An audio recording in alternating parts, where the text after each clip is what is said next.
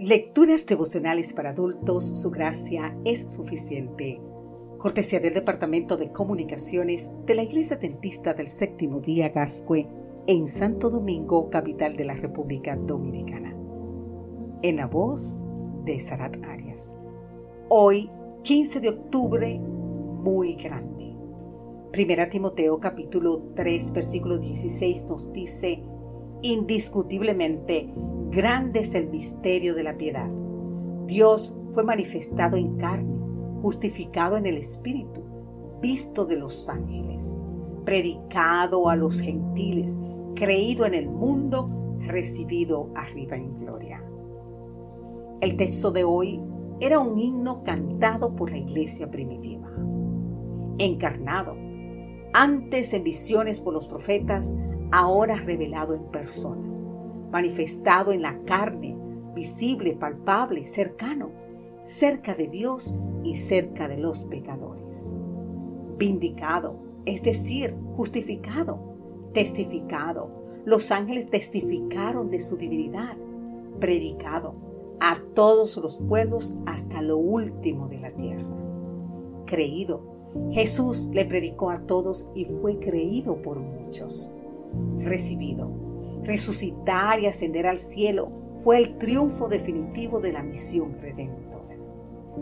Cristo Jesús vino al mundo para salvar a los pecadores. Se encarnó, fue reivindicado por el Espíritu, fue asistido por los ángeles, fue anunciado a todos los pueblos, fue creído en todo el mundo. Y hay más. Después de morir, resucitar y ascender al cielo de donde había venido, Dios lo recibió reconociendo el cumplimiento total de su misión y celebrando su victoria definitiva sobre el pecado, otorgándole toda la gloria. Escuche esta historia. Enir tiene 71 años de edad y 43 años de adventista. Ella moviliza su iglesia a la acción misionera, incluida ella misma. Se levanta todos los días a las 4 de la mañana hace su culto devocional y los trabajos de la casa hasta la una de la tarde. Luego sale hasta la noche, todos los días, para dar estudios bíblicos. En toda su vida ya ha llevado más de dos mil personas a Cristo y a la iglesia a través del bautismo.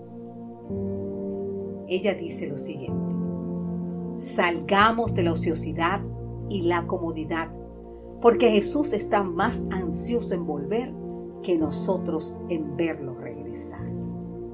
El Cristo encarnado sigue siendo vindicado, testificado, predicado, creído en todo el mundo. Y todos como Emir podemos y debemos ser instrumento, instrumentos que revelen a otros este maravilloso misterio.